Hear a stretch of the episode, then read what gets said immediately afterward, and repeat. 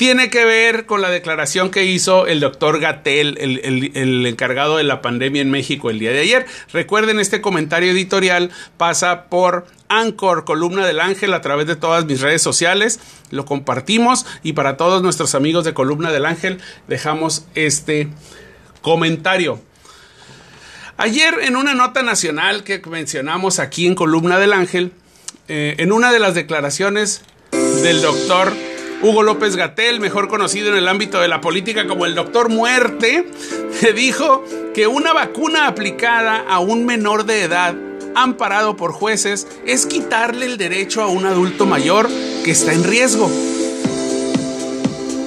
Y comenzamos o comentamos que el encargado de la pandemia se erigió como el gran juez que, se, que sentenciaba a quién, debía, a quién debía vivir y quién debía morir, quién debía vacunarse y quién no. Pues bueno, esta declaración no paró ahí. Hoy en las redes sociales amanecen desbocadas. Se ha volcado el público internauta en las críticas, no solo de las declaraciones de Gatel, sino en la falta de conocimiento de lo que ha hecho el gobierno mexicano con esas mismas vacunas, amigos.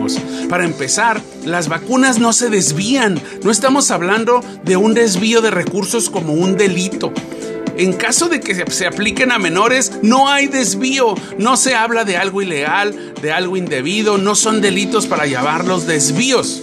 Segundo, el derecho a la justicia como el juicio de amparo es para todos los mexicanos y si en razón de lo que argumenta quien pide la vacuna a los niños y el juez dictamina que se les debe aplicar, pues no hay que lo, lo que está haciendo Hugo López Gatel es desacato a la autoridad y debe aplicársele la vacuna. Tercero, México ha enviado a El Salvador, Venezuela, Bolivia, Perú, poco más de un millón de vacunas, amigos, de las cuales que se estarían sirviendo para un millón de personas en México que todavía no logran vacunarse. Y ahí el doctor Hugo López Gatel no sabe que ese sí es un desvío de recursos, un desvío de fármaco para personas mexicanas que pudieron vacunarse, pero el gobierno mexicano prefirió ser candil de la calle y oscuridad en su casa. Probablemente medio millón de personas que han fallecido lamentablemente en más de 400 días,